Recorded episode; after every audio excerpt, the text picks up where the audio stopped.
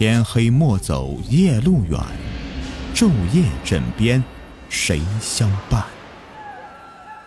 欢迎收听民间鬼故事。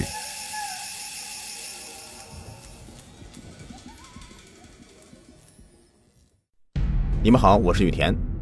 今天的故事的名字叫做《白大仙》。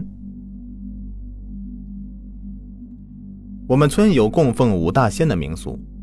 说起五大仙，这一般生活在城市或者南方农村的人呢，可能不太清楚。所谓五大仙，也就是叫做五显财神，俗称狐黄白柳灰五大家仙，分别指狐狸、黄鼠狼、刺猬、蛇和老鼠。今天所要讲的故事呢，是我亲身经历的事情，现在回想起来，仍旧是会颤抖。为儿时的无知与残忍感到万分的懊丧。今天之所以有勇气把这事儿给讲出来，是希望白仙儿有灵，饶过我所犯的罪孽。我住在北方一个普通的村庄，村里有供奉家仙的民俗。谁家要是有这个蛇、黄鼠狼、刺猬等溜进去，村民们一般是不会打的，而是小心翼翼的把这些家仙的。徒子徒孙们放到田野里，生怕把家仙们给得罪了，让自家没好日子过。不过，咱好歹也是上过学的人，我对这个不迷信。平时遇到了这些所谓家仙的徒子徒孙们，不好好折磨一下都不顺心意。也正因为有这样的心态，才让我酿成了不可挽回的后果，甚至差点丢失性命。直到现在的运气。还是很糟糕。记得那是一个暑假，农村的孩子们呢，放暑假基本上是没什么娱乐活动的，就是上树掏鸟窝、下河逮鱼虾。这些对城里的孩子来说，或许有点新鲜感和吸引力，可是对我一点都提不起兴趣。这天，我和小 K、小 C 三人呢，一起在河岸上面闲逛。伙伴小 K 就提议道：“哎，村里刘大妈的红薯快熟了，咱几个去弄几个红薯尝尝鲜吧。”哎，这好哎！小 C 附和道：“既然他们几个同意，我自然也没有什么意见。反正农村几乎每家每户都会种红薯，所以啊，也不会派人看护。”我们三个大摇大摆的走到刘大妈的红薯地。三下五除二的挖出了四五个红薯，稍微清理一下战场，我们就带着战利品回到了村庄的后边。我们三呢开始分工，我负责挖地锅，小 K 负责找砖块，找柴火的任务啊，自然就落到小 C 头上。过了一会儿，小 C 像是哥伦布发现新大陆一般的惊喜万分，对着正在忙活的我们叫道。快来看呐，看看我发现什么了！我们跟着小 C 走到一处堆放柴火的地方，小 C 就轻轻的扒开旁边的草丛，就看到一只硕大的刺猬躺在柴火堆里，这肚子滚滚的，一对圆溜溜的眼睛警惕的瞪视着我们三个。显然，这个刺猬啊，在这处柴火堆里安了家了，我们算是不速之客。惹他不开心了，小 C 洋洋得意说道：“怎么样，这可是白大仙的后代，这玩意儿也稀奇着呢。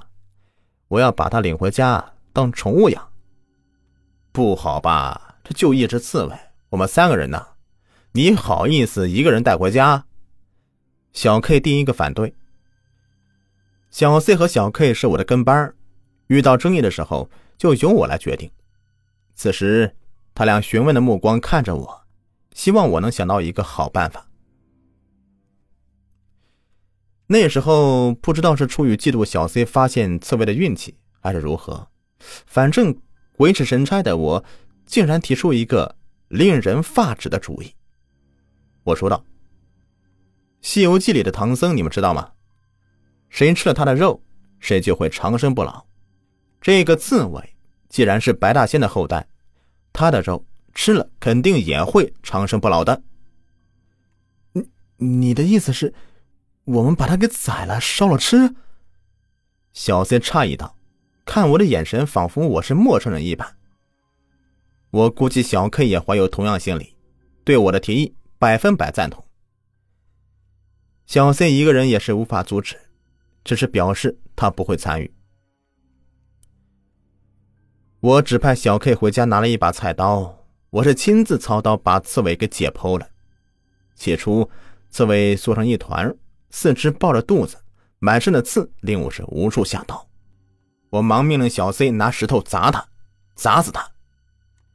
小 C 毕竟是小孩子心态，看杀刺猬那么有趣说不定呢还有可能长生不老，就屁颠屁颠的找来石块，狠狠的砸向那只刺猬。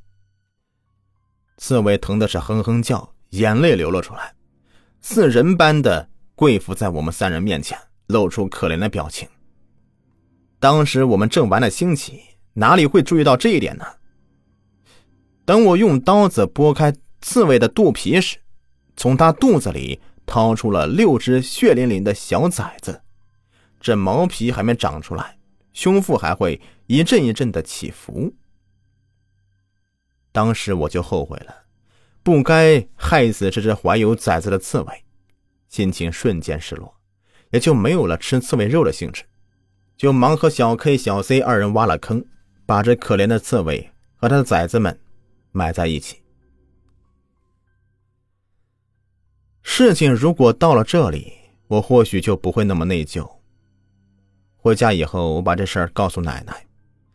平时疼爱我的奶奶一把抓起桌上的鸡毛掸子，狠狠砸身上，只是桌上供奉着的黄仙牌子，说道：“你这混账东西，还不赶紧跪下，求咱家黄大仙儿好好保佑你，要不然呢，你的小命恐怕不保。”我被奶奶庄重的表情吓坏了，何时见过奶奶如此生气呀？忙听话的跪了下来，向黄大仙拜了三拜。奶奶也跟着跪下来，嘴里念念有词说：“哎呦，小孩子不懂事，犯下的罪孽都算我头上，求求黄大仙儿一定要保佑。”当天夜里，奶奶守在我床前。等到我睡着了，奶奶还一直在。夜里狂风大作，家里的鸡鸭都吓得是哆哆嗦嗦的。奶奶知道这是白大仙过来寻仇了。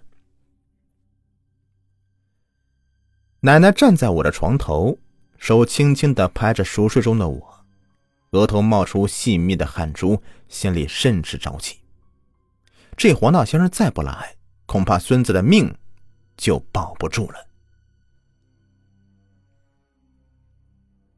窗外传过来一阵悉悉嗦嗦的声音：“杀人者偿命。”一直在空中回旋。我那时候深陷噩梦之中，见到一个穿着白衣的老太太，拄着一根拐杖，恶狠狠地瞪着我，一步一步的向我走过来。我害怕极了，想大声喊：“奶奶救我！”可嗓子如同堵住一般，怎么也喊不出声音来。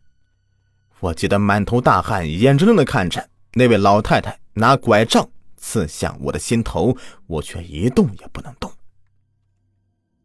突然，黄光一闪，一位身穿黄衣的山羊胡子老头及时攥住了那根刺向我心脏的拐杖，徐徐开口说道：“白三太太，小孩子犯的错。”我黄二在这里向你赔罪了，看您能否赏一个薄面，饶了这孩子一命。白衣老太挣脱不了拐杖，知道恐怕不是这黄二对手，恶狠狠的说道：“自古以来，杀人偿命，这孩子害了我徒孙一家，黄二爷，换做你，能够轻易的放过他吗？”山羊胡子老头轻微的摇摇头，似乎有所动摇。此时，我把目光求助的目光投向他，说道：“黄二爷爷，你可千万要救救我呀！以后我再也不敢了。”山羊胡子老头使劲的挪开了白衣老太放在我心口的拐杖，恳求道：“白三太太，今日算我黄二欠你一个人情，如果你非要搞得不可开交的话，我黄二也不怕你。”白衣老太一看黄二举动，知道黄二势必会保护我周全，料到是占不到便宜，扔下一句狠话：“今儿个看黄二哥的面子，饶这小子一命。可我要让这小子一辈子都没有好运气。”白衣老太飘然而去。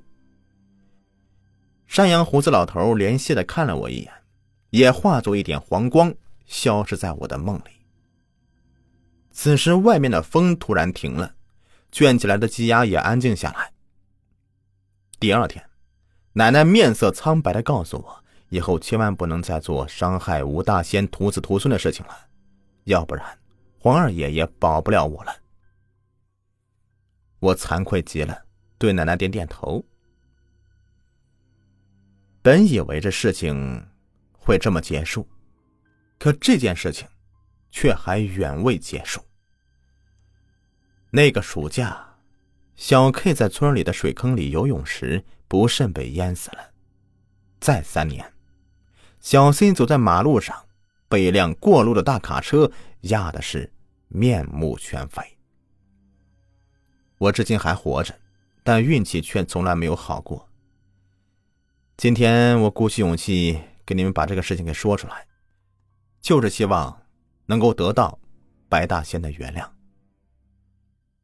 好了，本集故事已播完，感谢收听。喜欢我讲故事，别忘了点击我的订阅、收藏，还有关注。下期再见，拜拜。